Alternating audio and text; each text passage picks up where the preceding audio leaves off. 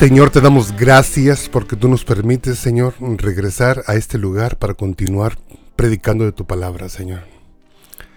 Señor, abre el entendimiento de todos aquellos que nos escuchan, Señor, y deja sembrada la semilla en sus mentes. Reprendemos a Hasatán para que no robe la semilla que va a ser puesta en este momento en la vida de tu pueblo, en la vida de tus ovejas. Señor, fluye a través de esta radiodifusora, no tan solo con este programa, pero con cada programa, Señor, que tenga la intención de ministrar, la intención de dar dirección a tu pueblo, Señor.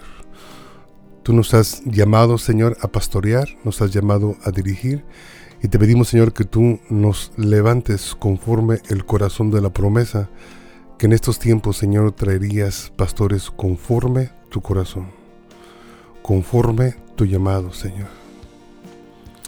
Y todo esto te lo pedimos, Señor, en el nombre de Yeshua Hamashiach, Señor. Amén. Estamos de regreso ya en nuestro programa Hablemos de lo que no se habla. Hemos iniciado ya nuestra porción de Toldot. Toldot, que significa generaciones. Estamos ya en la sexta porción de nuestro ciclo anual y daremos comienzo en el libro de Génesis capítulo 26. De la versión Reina Valera 1960 leímos de esta forma y tiene como subtítulo Isaac en Gerar. Hemos de recordar que no es la primera vez que se menciona esta ciudad de Gerar, sino que ya se ha mencionado varias veces y se mencionó en porciones anteriores cuando estábamos hablando sobre la vida de Abraham. Y dice así Génesis 26.1 y dice, después hubo hambre en la tierra, además de la primera hambre que hubo en los días de Abraham. Y se fue Isaac a Abimelech, rey de los filisteos, en Gerar. Y se le apareció Jehová y le dijo, no desciendas a Egipto, habita en la tierra que yo te diré. Habita como forastero en esta tierra, y estaré contigo y te bendeciré, porque a ti y a tu descendencia daré estas tierras, y confirmaré el juramento que hice a Abraham tu padre. Multiplicaré tu descendencia como las estrellas del cielo, y daré tu descendencia todas estas tierras, y todas las naciones de la tierra serán benditas en tu simiente. Por cuanto oyó Abraham mi voz, y guardó mi precepto, mis mandamientos, mis estatutos y mis leyes. Habitó pues Isaac en Gerar, y los hombres de aquel lugar le preguntaron acerca de su mujer, y él respondió, es mi hermana. Porque tuvo miedo de decir es mi mujer, pensando que tal vez los hombres del lugar lo matarían por causa de Rebeca, pues ella era de hermoso aspecto Sucedió que después que él estuvo ahí muchos días, Abimelech, rey de los filisteos, mirando por una ventana, vio a Isaac, que acariciaba a Rebeca, su mujer, y llamó a Abimelech a Isaac y le dijo, he aquí, ella es de cierto tu mujer. ¿Cómo pues dijiste es mi hermana?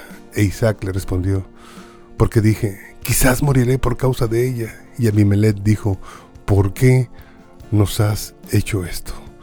Por poco hubiera dormido alguno de mi pueblo con tu mujer y hubieras traído sobre nosotros el pecado. Entonces Abimelech mandó a todo el pueblo diciendo, el que tocare a este hombre o a su mujer, de cierto morirá. A esta porción, que es una de las porciones que se enfocan en la vida de Isaac generaciones. De Isaac se dicen tan poco que solamente podemos abarcar su vida en dos capítulos. No es su vida tan sobresaliente como fue la vida de su padre que abarcó varios capítulos, varios años. pero sí la palabra lo reconoce como el segundo patriarca en Israel. Y aquí nos podemos dar cuenta que desde el inicio de su vida venía viviendo los mismos retos que vivió su padre. Pero también tenía la misma tendencia que tenía su padre Abraham. Y es ahí donde yo quisiera recordarles a ustedes un dicho, y si se me es permitido, quisiera usarlo como el título para esta pequeña aplicación, donde en nuestros países decimos, la manzana no cae muy lejos de las raíces del árbol. ¿Qué es lo que estoy diciendo? Que los hijos que son nuestro fruto no caen muy lejos de nuestras tendencias o de nuestros errores. Que quizás ellos siendo testigos de nuestros errores o nuestras tendencias sean los más propensos a ser afectados e imitarlos también. Aquí nos podemos dar cuenta que ya partido Abraham, la misma situación que vivió Abraham volvió a suceder en la tierra de Canaán. Hubo hambre en la tierra, dice la palabra del Señor. Así inicia Génesis capítulo 26. Hubo hambre en la tierra. Pero también añade y dice, además de la primera hambre que hubo en los días de Abraham. O sea que también relata un poco de historia. Y se fue Isaac a Abimelech, rey de los filisteos en Gerar. Vamos a recordar que Abraham desafortunadamente hizo lo mismo.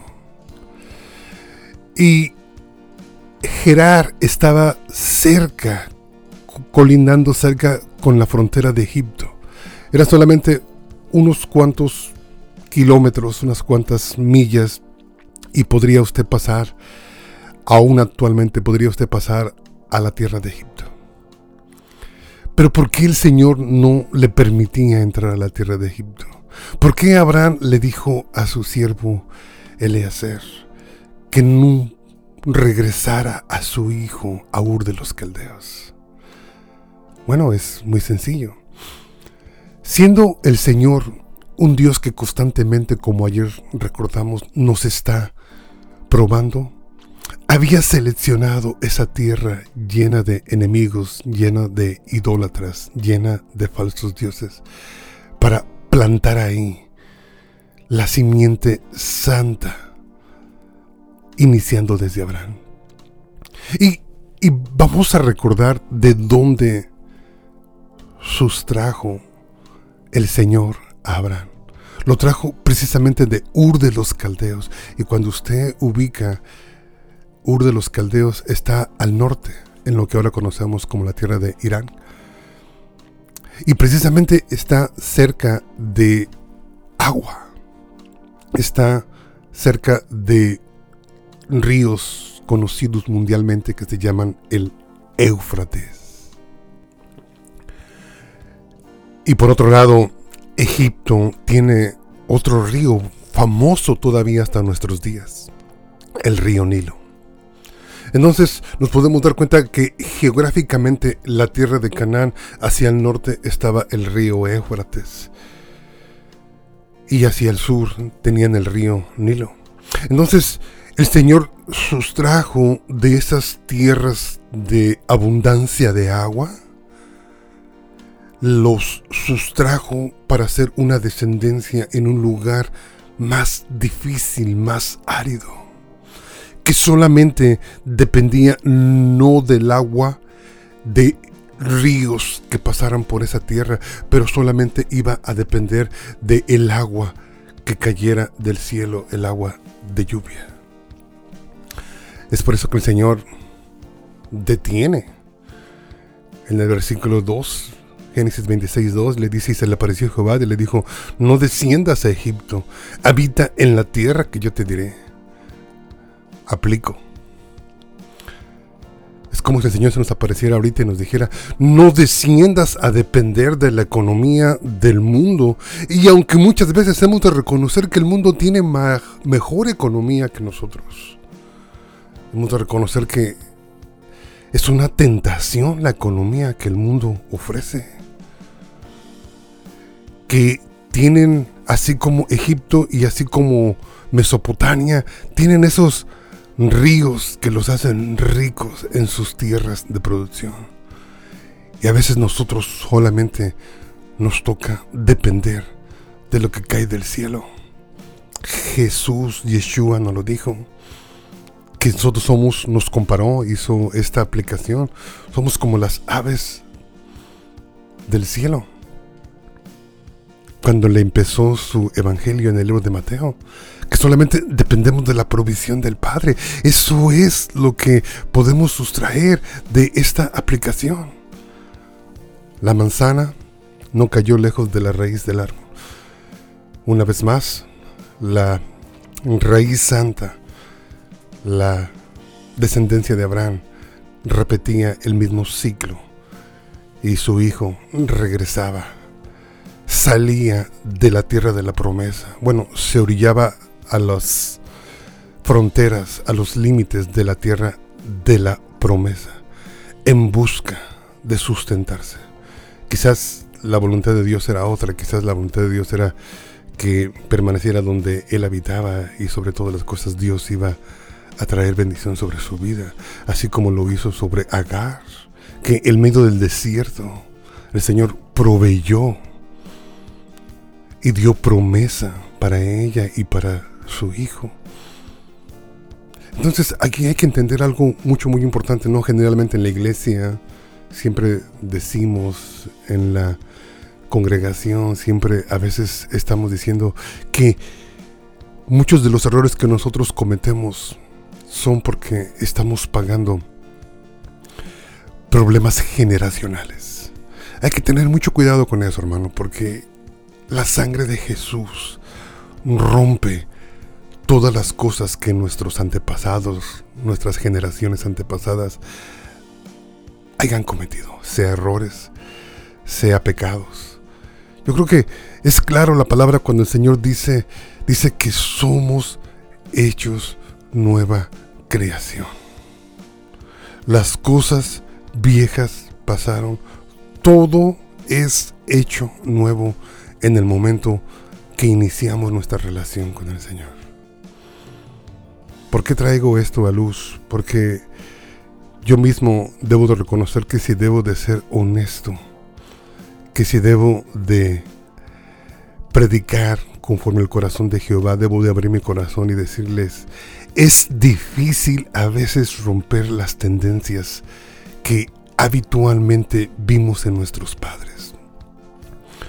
Yo de mi padre, por así decirlo, siempre tuvo la tendencia él de la avaricia, si oye horrible, ¿verdad? Pero estaba muy ligado a lo material, estaba muy ligado a la presunción de lo que tenía. Y ha sido difícil eliminar eso en mi vida. Mi padre no recuerdo un día de su vida que haya vivido conmigo donde yo no lo haya visto fumar una cajetilla de cigarros diario.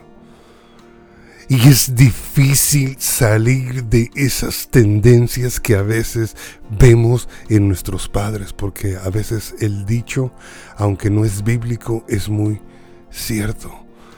Las manzanas no caen muy lejos de los árboles. Es lo que nos está diciendo más o menos una idea la vida de Isaac con la vida de Abraham. Los errores que cometió Abraham los cometió Isaac, porque fue prácticamente quizás lo que se le contó, fue prácticamente quizás lo que vio. Entonces nosotros mismos podemos darnos cuenta de eso.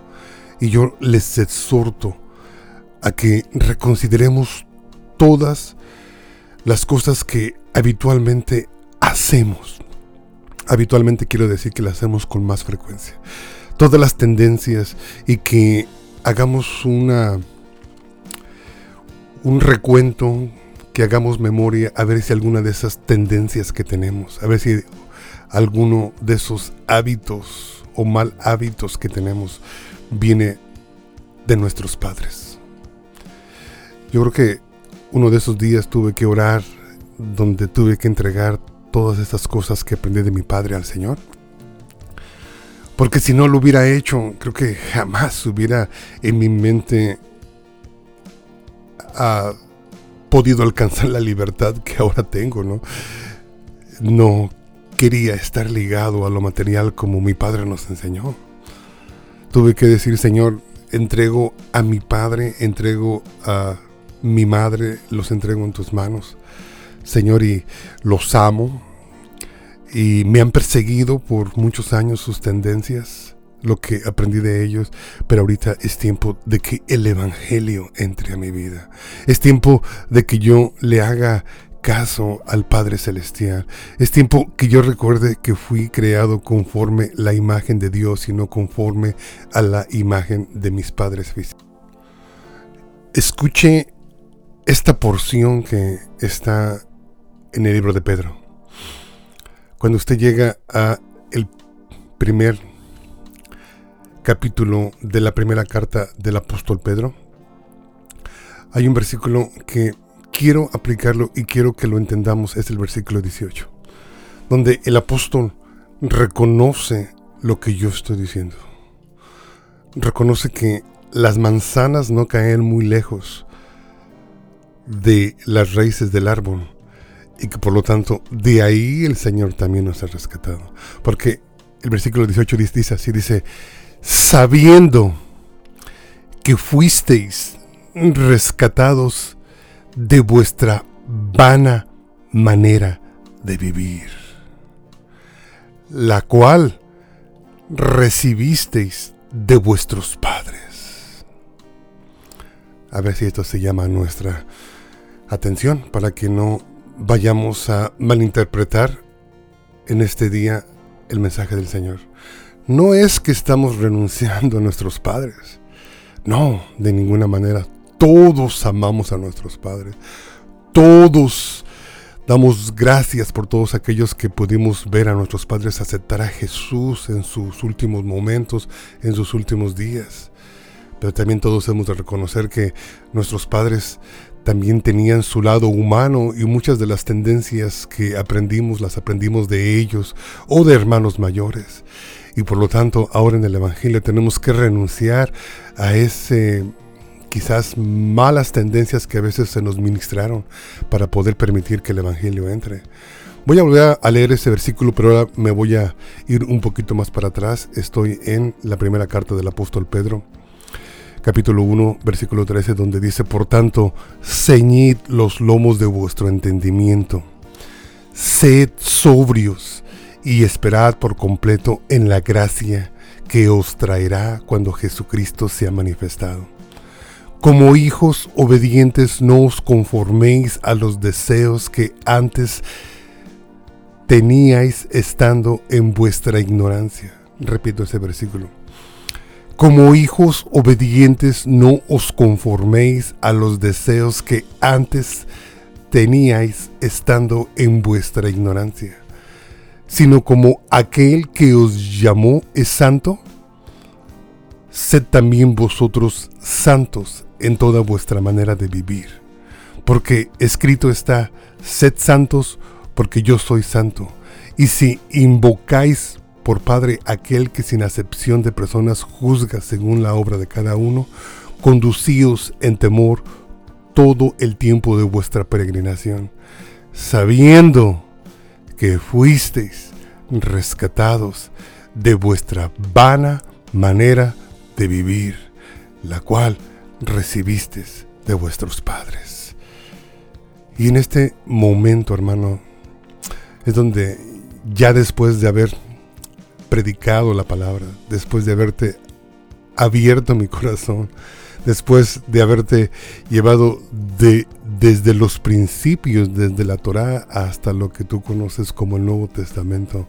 Te digo, hermano, no es cuestión de que rechacemos a nuestros padres, es cuestión de que nos analicemos y dejemos quizás las cosas que no hemos aprendido de ellos que son agradables delante de nuestro Dios. Y que renunciemos a ellas y que imitemos al Señor, porque Él es ahora el que nos está instruyendo y nos está habituando en una vida santa que Él requiere para nosotros. Esa es la porción de la Torah. Y exhortar a los hermanos a que, así como Padre Abraham, Padre de la fe, así como muchos de nosotros que seguimos esa iluminación que nos da la Torah de imitar a los padres de la fe, pues que pongamos mucha atención en las tendencias o errores que ellos cometieron. Nosotros seguimos en este mundo, ellos ya están delante de la presencia de Dios. Y recordemos que el mundo en el que vivimos es atractivo, hermano.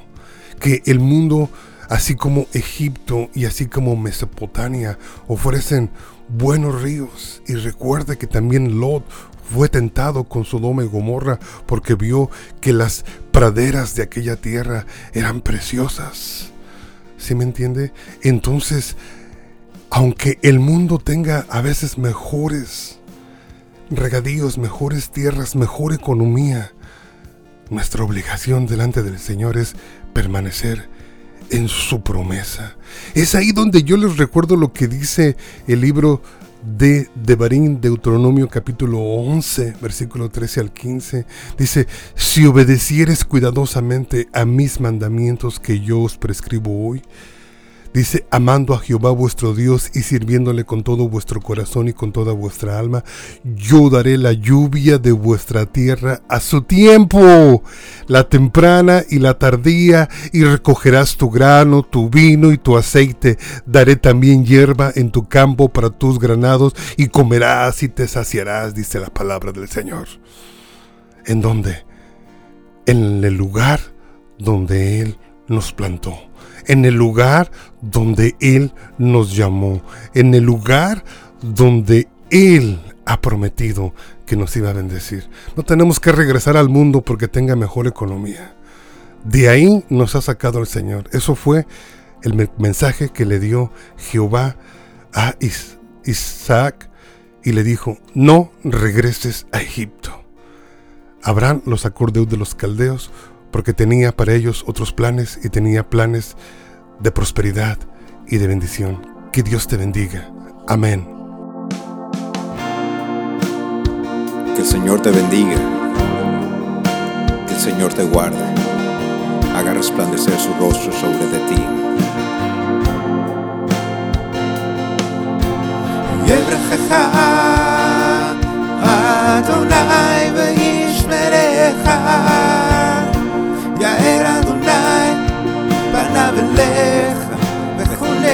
God is Adonai, Panav Elecha.